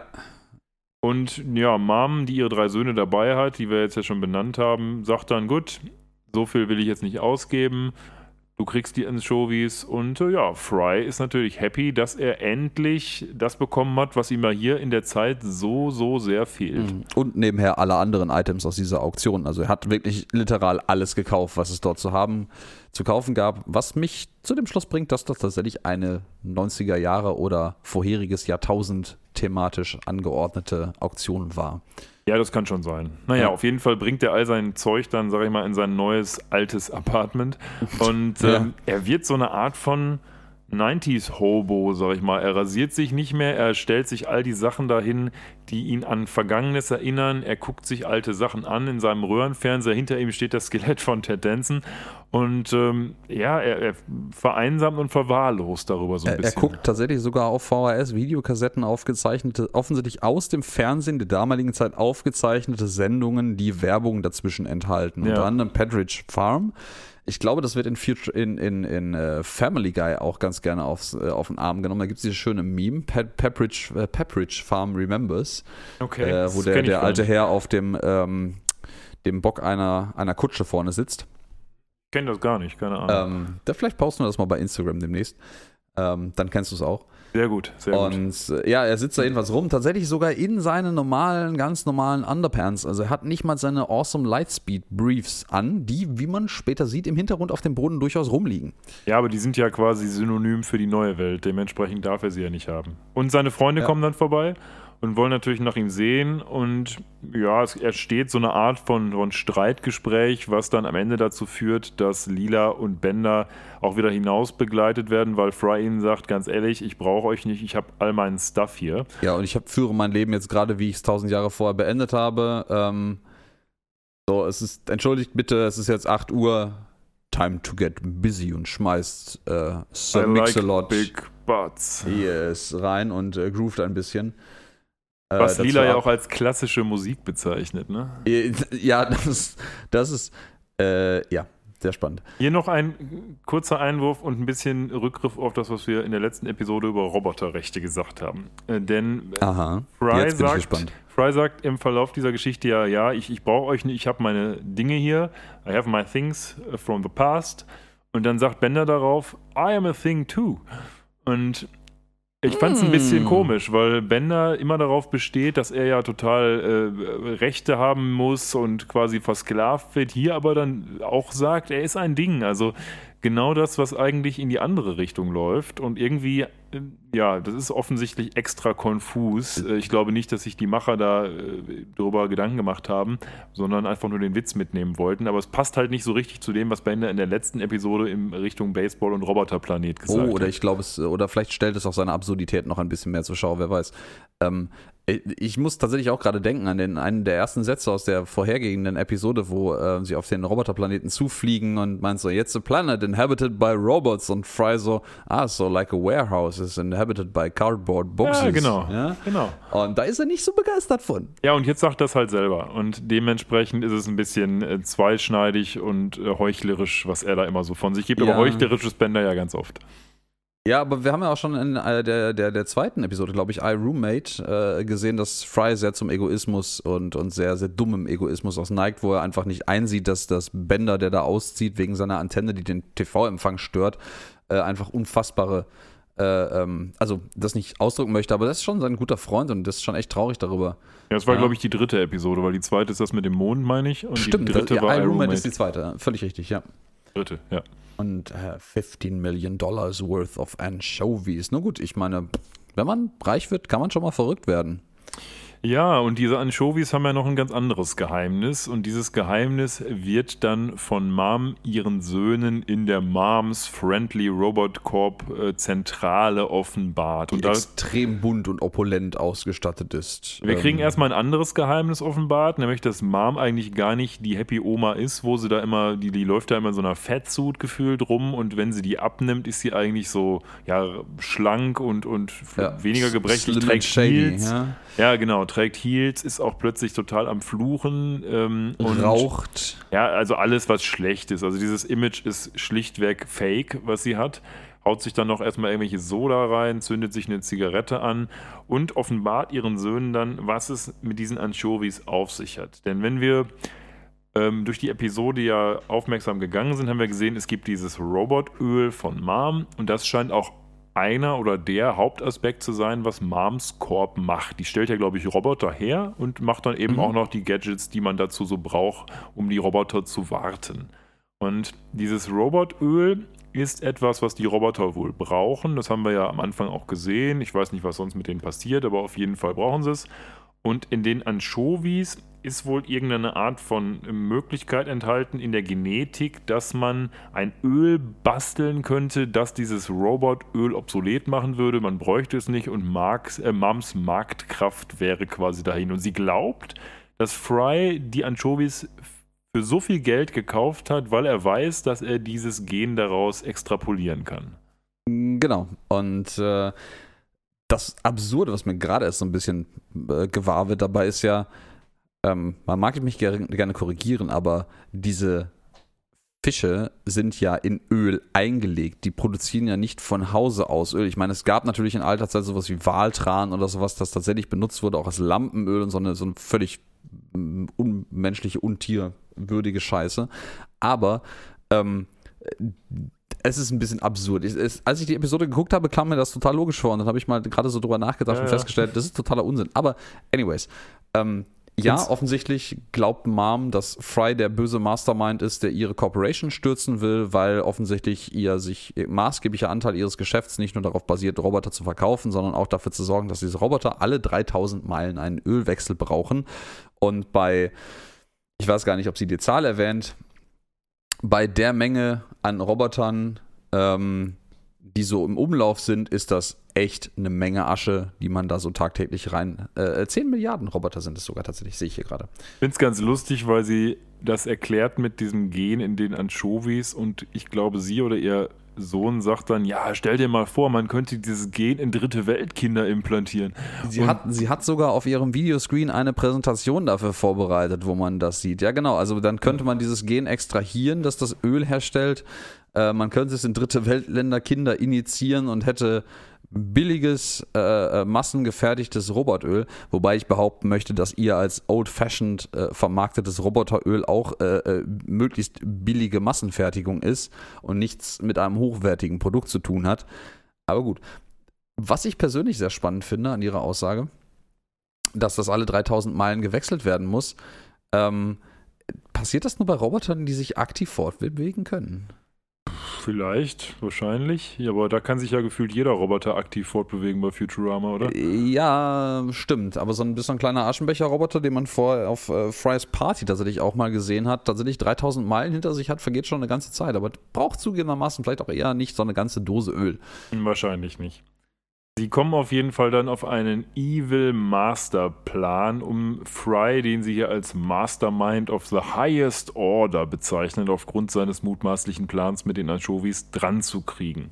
Oh ja, bester Plan ever. Der Plan ist super, finde ich. Ähm, wir werden das gleich sehen, was passiert. Und äh, naja, auf jeden Fall schickt sie ihre Söhne los, um diesen Plan zu verwirklichen. Und die Söhne suchen dann Fry in seinem Apartment auf. Und dann habe ich mich gefragt, ich glaube, in der Szene ist es so, dass ähm, die, glaube ich, an Frys Tür klopfen und er aufmacht. Und müsste Frys Tür nicht eigentlich die Tür von Benders Schrank sein? Das ist Nein, ist es ja nicht mehr. Er hat sich ja sein 90er-Jahre-Apartment Stimmt, stimmt. gekauft. Das ist ja eine andere Apartment. Wohnung jetzt ja, aktuell. Du hast recht, ja, ja. Ähm, stimmt. Schön finde ich, dass der Masterplan natürlich dadurch gefördert wird, dass sie ein, ein Surveillance-Tape, also Überwachungskamera-Video aus der Bank im Übrigen haben, wo sie Stimmt. mit aufgeschnitten haben, dass Fry sagt, dass meine PIN-Nummer für mein Bankkonto, ähm, dass der, halt der Preis für die Käsepizza und äh, den, den Softdrink bei seiner alten Arbeitsstätte ist. Ähm, das Interessante dabei ist, ich stelle mir so vor, wenn man so auch im, im Hinblick auf die restlichen technologischen Errungenschaften dieser Welt finde ich es schwer vorzustellen, dass das die einzige Möglichkeit ist, an ähm, diesen, diese PIN-Nummer und das Geld dahinter ranzukommen. Aber gut, ähm, Aber vielleicht liegt es daran, dass sie dieses antike Gerät benutzt haben, dass die heutzutage nur noch in so Hightech-Computergeschichten eindringen können. Die Kamera hat es nicht aufgezeichnet und dieses PIN-Nummerngerät, was Fry mit der Karte benutzt hat, können sie vielleicht nicht anzapfen. ja, das äh, mag auch sein. Ich finde es auch interessant, dass äh, Mom tatsächlich was vergleichbar mit einer sehr kleinen Videokassette tatsächlich in der Hand hält, um äh, das äh, Überwachungsvideo abzuspielen, wo man dann halt Fry reden hört, aber nicht sieht, welche PIN-Nummer er eintippt. Und ja, darauf fußt dann deren Evil Masterplan. Jedenfalls, fast forward, wir sind dann in äh, Frys neuem, schickem oder alten, asbestbeladenen, schicken 90er Jahre Apartment. Er sitzt wie wahrscheinlich jetzt seit einer geraumen Zeit nachts vor dem Fernseher, guckt sich im Übrigen nur noch das Rauschen des Fernsehers an. Da läuft, man sieht tatsächlich, da läuft gar nichts mehr. Also das, das ist wenig überraschend, wenn sein VHS-Tape durchgenudelt ist, wie, je nachdem, wie viel er davon noch gefunden hat. Ähm, Gibt es halt keinen Empfang. Aber Hm. vielleicht war sein altes Leben ja auch so, dass er quasi vor Rauschen im Fernsehen eingepennt ist, weil seine Videos alle waren. Das, äh, das gibt ja heute auch viele Apps, die solche Entspannungsgeräusche einfach verbreiten, wie, wie Regengeräusche. Und ich glaube, weißes Rauschen, vielleicht so ein bisschen um die hohen Frequenzen gefiltert, ist durchaus auch eine der Optionen. Das beruhigt manche Leute Ja, ja, ist so. Ähm, Fun Fact: äh, Es gibt ähm, offensichtlich in dieser Episode noch VHS-Tapes, äh, die Fry gekauft hat, aber in einer der wesentlich späteren Episoden wird es einmal erwähnt, dass alle Videokassetten dieser Ära zerstört worden sind. Nämlich, ich glaube, in der Episode, wo man die ähm, Omicron Persei 8 Iana das erste Mal trifft, ähm, die irgendwie, ich glaube, die wollen nämlich die Erde damals dann, dann ähm, überfallen, weil sie eine TV-Sendung äh, gucken wollen, die quasi jetzt gerade eben erst bei denen angekommen ist und die Tapes abgreifen und dann stellt man fest, alle Tapes aus dieser Zeit wurden vernichtet. Ganz richtig ist das offensichtlich nicht. Fry hat ein paar davon gekauft. Ja, vielleicht gab es noch irgendwelche vergessenen Ausgrabungsartefakte. Aber jedenfalls, Fry machte die Tür auf, die im Übrigen, der im aufmerksamen äh, ähm, Zuschauer wird es aufgefallen sein, der Serie, in die andere Richtung plötzlich aufgeht. Ja. Die ging nämlich vorhin die ganze Zeit nach rechts auf und jetzt geht sie nach links auf, also Ja. aus Frys Perspektive gesehen. Ja. Und naja, ähm, pff, er öffnet halt nachts einfach diesen obskuren drei Personen in, ich glaube auch nicht viel mehr als irgendwelchen äh, Schlafklamotten mit einem äh, Reißverschluss, die sich als die drei ähm, Klempner, die er bestellt hat, ausgeben. Und ja, sie drücken ihn herunter und äh, stopfen ihm eine Beruhigungstablette oder Schlaftablette in den Mund. Die wohlbemerkt riesig ist. I, i, ja, ja, aber mit riesigen Tabletten haben wir es in späteren Episoden ja auch nochmal zu tun. Ja, und Fry wird dann tranquilized und wird dann in eine Art von Parallelwelt in Anführungsstrichen geschickt. Irgendwo haben die also ein Set aufgebaut und versuchen jetzt ein ja, Kammerspiel für Fry zu spielen, das da darstellen soll, dass er eigentlich nur geträumt hat, im Jahr 3000 zu sein. Er eigentlich noch in Mr. Penuccis Pizzeria ist und in seinem alten Leben. Und einer der ähm, Söhne von Mom ist eben als Mr. Panucci verkleidet und der hat sich wohl gedacht, ja, so ein Panucci, der wird auch so ein, so ein Bart haben wie Mario und Luigi, hat sich einen angeklebt und als Fry ihm dann sagt, hey, Mr. Panucci, what, what is that for a beard? Dann nimmt er sich den einfach schnell ab und tut so, als wäre nichts gewesen und Fry in seiner unnachahmlich naiven Art glaubt das auch einfach. Ja, ich, ich glaube auch, dass Mr. Panucci echt abgenommen hat. Man sieht den ja, glaube ich, Sieht völlig anders in der aus. ersten Episode, ja, aber, aber sagt man, dass er halt fürchterlich fett ist. Und äh, das, das Pizzamenü beinhaltet auch exakt nichts anderes als genau das, was Fry äh, schon auf dem Videotape unter anderem zum Besten gegeben hat, nämlich Large äh, äh Cheese Pizza, Soda und äh, Anchovies. Ja, ja. Und die, die ähm, sagen ja auch, ja, Anchovies, kein Problem, sie sind noch nicht ausgestorben. ja, sehr, sehr schön. Ja.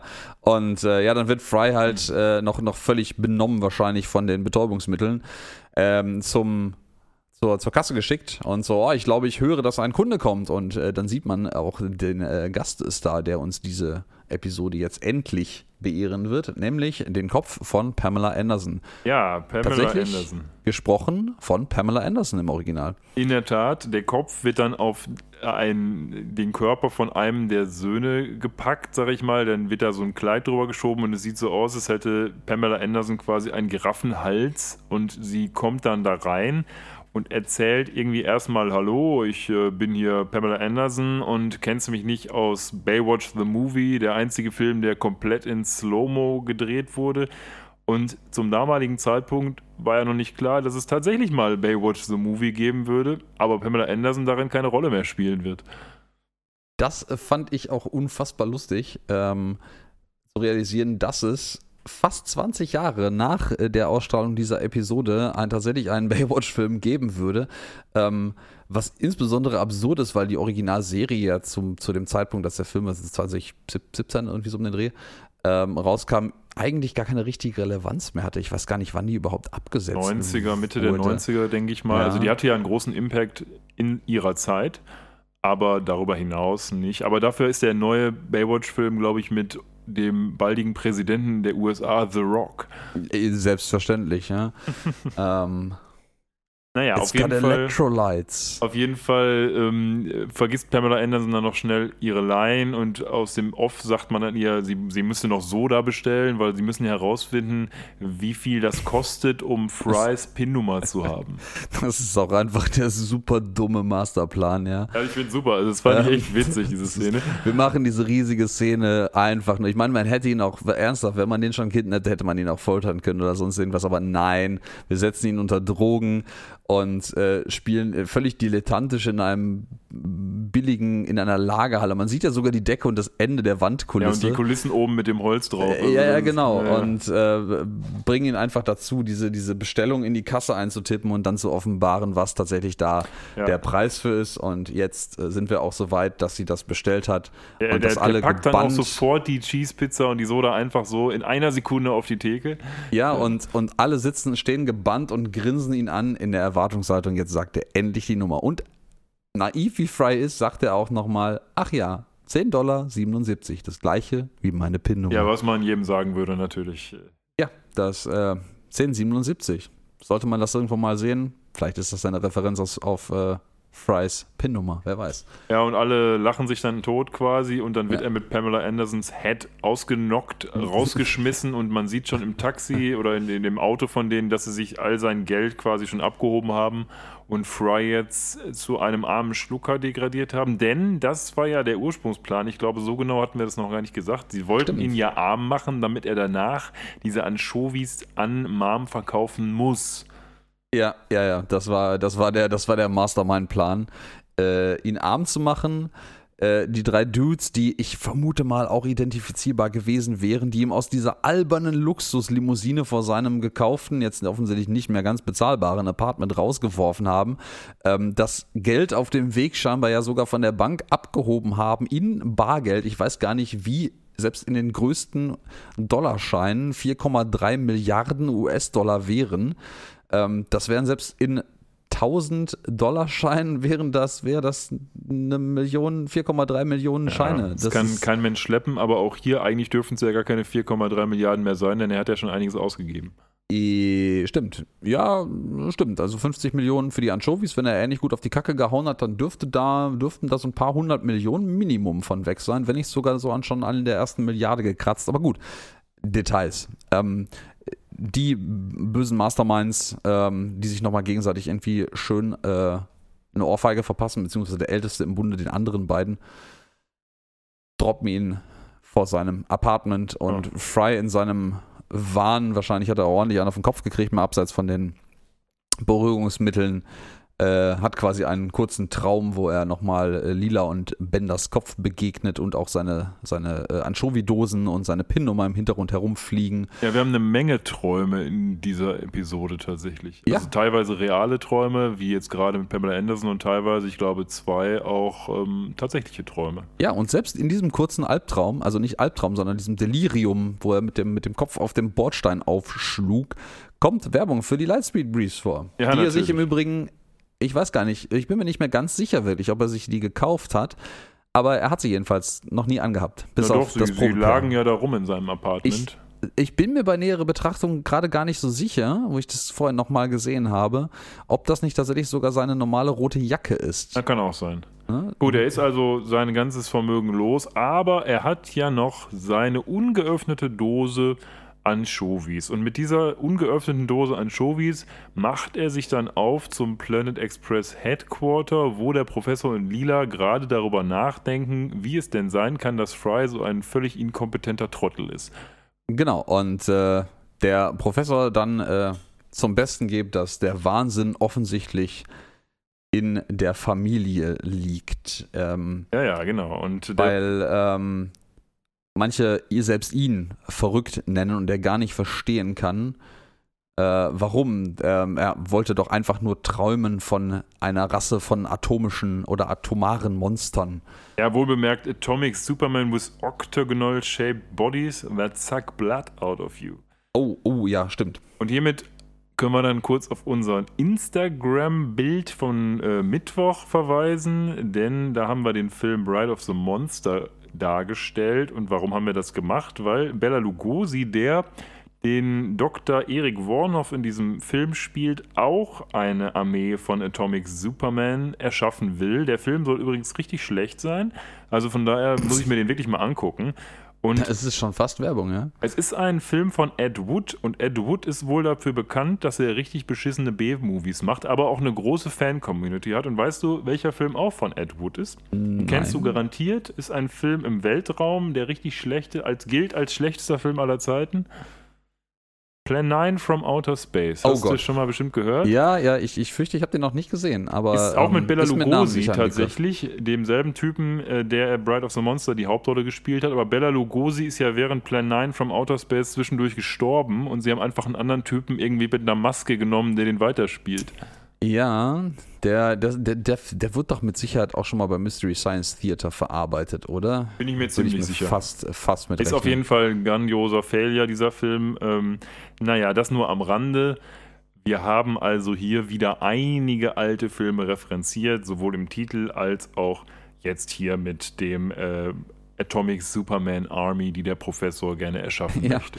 Und äh, ja, genau in diesem Moment kommt tatsächlich Fry in die Szene, der nämlich äh, seinen Freunden präsentieren will, dass eigentlich ihr Geld gar nichts wert ist, dass ihn das eigentlich gar nicht so, offensichtlich gar nicht so stört, dass gerade alles sein Leben wieder zusammengebrochen ist. Das ist irgendwie auch so ein, so ein Theme, was sich durchzieht.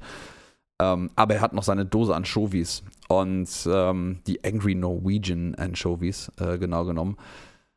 Nun, und ähm, jetzt möchte er mit seinen Freunden offensichtlich eine Pizza essen. Aber Mom kommt herein und äh, berichtet Mom? davon, dass sie davon gehört hätte, dass er überfallen worden wäre. Ja, Mom möchte ja letztendlich nur sicherstellen, dass jetzt sie die letzten Anchovies kaufen kann und macht ihm dann checkt schon, äh, zückt quasi schon ihr Checkbuch und will ihm quasi irgendeine Summe da draufschreiben, damit er endlich die blöden Anchovies gibt. Aber dann merkt sie, dass Fry gar nicht um dieses genetische Geheimnis der Anchovies weiß, denn er möchte sie einfach nur verspeisen. Und das spielt ihr natürlich gut in die Hände, denn damit ist ja alles gut für sie, denn die Anchovies werden vernichtet, ergo gegessen, sie kann ihr Geld behalten und ihr Business ist safe.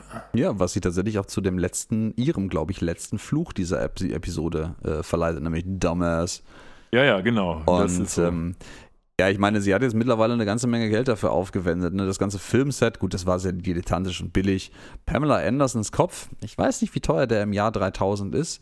Ähm, wo, wie es mir gerade so einfällt, das Paradoxe darauf ja auch ist, dass pa Pamela Anderson zu ihrer Hochzeit halt gerade durch ihre äh, Playboy-Präsenz eher durch, sagen wir mal, einen, einen sehr attraktiven Körper bekannt wurde und jetzt halt nur noch ein Kopf ist, der tatsächlich schauspielern muss und reden muss, um irgendwas Sinnvolles zu ja, und erreichen. der es ja auch immer noch nicht kann, jedenfalls in dieser Episode nicht. Ja, sehr schön, seine, seine Zeile vergisst. Ähm, auch interessant, äh, kleiner Einwurf, bevor wir zum Finale der, der, der Episode kommen, dass man eigentlich im ursprünglichen Skript überlegt hatte, an gleicher Stelle Richard Nixons Head zu benutzen, weil das mehr 90er Jahre oder 20. Jahrhundert beziehungsweise wirkte gut. Richard Nixon ist 20. Jahrhundert, unbestreitbar, aber halt nicht so 90er. Nee, ich finde das schon ganz gut, dass die Pamela Anderson benutzt haben, weil das tatsächlich, finde ich, viel besser in die Zeit passt. Weil irgendwie mit Nixon habe ich jetzt mit der Periode eigentlich gar nicht so viel am Hut. Nixons Originalstimme wäre 99 vielleicht auch ein bisschen schwierig zu bekommen gewesen. Das wäre, würde ich sagen, nahezu unmöglich gewesen, ja. Wollte ich damit ausdrücken. Ja, und ähm, ja, Fry macht es dann wie in jeder guten 90er Jahre Serie auch. Er sagt sich, nein, das Geld ist mir voll egal, ich will doch nur mit meinen Freunden eine Pizza essen, denn ich habe in dieser Episode etwas Wichtiges, Holzhammerartiges gelernt, nämlich, dass Geld mich nicht glücklich macht, sondern nur meine Freunde. Und mit denen möchte ich jetzt eine Pizza essen und das tut er dann auch. Und, und dann, meine Freunde sind mir nicht mal einen Penny wert. Ja, ja, genau. ja, süß gemeint, scheiße ausgedrückt. Wie immer bei Fry. Ja, dann setzen sie sich zusammen und essen die Pizza und wie sollte es anders sein? Der Einzige, der diese Anchovies überhaupt mag, ist Fry. Die anderen äh, erbrechen quasi sofort ihr Pizzastück, nachdem sie es gegessen haben. Aber einer, der vorher noch nicht auf dem Plan war, kommt dann dazu und ist ganz begeistert von diesen Anchovies, nämlich unser guter Soldberg. Ja, und äh, wie vorhin schon mal erwähnt, es macht ein bisschen den Eindruck, als würde dieser ähm, Dekapode heißt den, glaube ich, ähm, den Geschmack schon sehr kennen. Oder es ist genetisch vorprogrammiert. Aber ja, ähm, so ziemlich alle bis auf Fry spucken diese Pizza tatsächlich aus. Im Übrigen auch Bender, der in späteren Episoden erwähnt wird als etwas, also als ein Roboter, der gar keinen Geschmacks- oder Geruchssinn hat oder haben kann. Aber ich glaube, ähm, Bender macht das einfach nur aus A, Mitmachtzwang und B, weil er einfach gerne dafür sorgt, dass Furore ist. Ja, er möchte auch Teil des Moments sein, glaube ich. Das hat man ja auch häufig genug schon jetzt mitbekommen. Aber wer richtig Furore macht, ist auf jeden Fall äh, Soldberg, weil nachdem er nämlich die äh, Pizza gegessen hat, die auf dem Tisch liegt, die alle li haben liegen lassen, bis auf Fries Stück Pizza, äh, möchte er mehr und er möchte mehr und er möchte mehr Anchovies und das Episode endet damit, dass quasi die Kamera in sein Auge und dann in seine schwarze Iris fährt und ähm, dann ist zu Ende. Ja. Nun, schade für Soldberg, aber es gibt ja noch mehr, wenn man richtig aufgepasst hat, weil die Dose Anchovies, die Fry da aufgemacht hat, ist mit diesen acht Pizzastückchen noch nicht leer gewesen. So ist das. Und das wird uns vielleicht oder vielleicht auch nicht in Zukunft nochmal über den Weg laufen. Ja, und damit sind wir dann einmal durch, durch diese wunderbare Fish Full of Dollars, haben einmal mit Fry erlebt, das Reichwerden, das Armwerden und jetzt stellt sich für uns nur noch eine Frage: Wie fanden wir es denn, Alex? Ja, wie viele Poplars sind uns denn die Anchovies wert? Ähm, Willst du loslegen? Ja, wo ich mich jetzt da gerade schon eingeklinkt habe und dich unterbrochen habe, ähm, kann ich das auch gerne machen. Also, ich fand die Episode sehr schön. Ähm, sehr unterhaltsam, hat nicht so viele schöne Anspielungen gehabt, wie zum Beispiel die letzte Roboter-Episode. Die hat mir aus dem Grund sehr gut gefallen, weil es einfach sehr viel, sehr viel Eckdaten gab, äh, Populärkultur-Anspielungen. Das passiert jetzt hier gar nicht so übermäßig häufig, zumindest keine, die mir irgendwie so liegen. Ähm, ich würde der eine solide 7 geben. Ja, kann ich nachvollziehen. Also ich finde auch, dass die Episode durchaus ihre Momente hat, insbesondere die Szenen da mit Pamela Anderson und dieser Theateraufführung fand ich echt lustig und auch hat durchaus so insgesamt meinen Humor getroffen. Allerdings ist das Ganze so ein bisschen lose nur verknüpft. Also es hat jetzt nicht so einen komplex intelligenten Unterbau wie manch andere Episoden, sondern man denkt sich manchmal so ein bisschen, ja, okay, das haben sie jetzt gemacht, weil irgendwie muss es weitergehen. Und die Auflösung des Ganzen ist ja auch so ein bisschen irgendwie halbgar und dieses, ja, dieses Holzhammerartige, ich sagte es schon, moralische, dass man quasi sagt, so Fry, du hast heute gelernt, Freunde sind wichtiger als Geld. Ähm, das ist so ein bisschen, finde ich, He-Man-mäßig, wenn der Orko am Ende der Episode sagt, liebe Kinder, gebt fein Acht, äh, hier die Moral habe ich euch mitgebracht. Und äh, dementsprechend würde ich sagen, das knüpft jetzt nicht an die allerbesten Episoden von Futurama an, war aber auch keinesfalls schlecht. Von daher kann ich die sieben durchaus mitgehen, weil es jetzt sicherlich nicht die beste Episode war, auch nicht von denen, die wir schon gesehen haben. Wir waren ja auch schon in höheren Wertungsregionen, mhm. aber auch jetzt beileibe kein Totalausfall ist. Also dementsprechend bin ich mit der sieben völlig d'accord und da sind wir ganz einer Meinung. Ja, und äh, ich muss äh, gerade ganz kurz die Katze davon abhalten, auf der Tastatur herumzutanzen und die Aufnahme nicht möglicherweise zu löschen oder zu unterbrechen. Ähm, aber er hat lustige Dinge in der Suchleiste von Wikipedia eingegeben. Mal gucken, was das ergibt, wenn man da Enter drückt gleich. Gut, ich glaube, damit sind wir für die Episode diese Runde durch. Ich äh, würde ja. dir, was deine ähm, Wertung angeht, natürlich uneingeschränkt recht geben. Es ist die gleiche wie meine. Na, sowas. In diesem Sinne würde ich sagen, unseren Zuhörern noch einen schönen Morgen, Mittag oder Abend und bis zum nächsten Mal. Ja, bis zum nächsten Mal. Viel Spaß mit dieser Episode habt ihr hoffentlich gehabt. Macht's gut.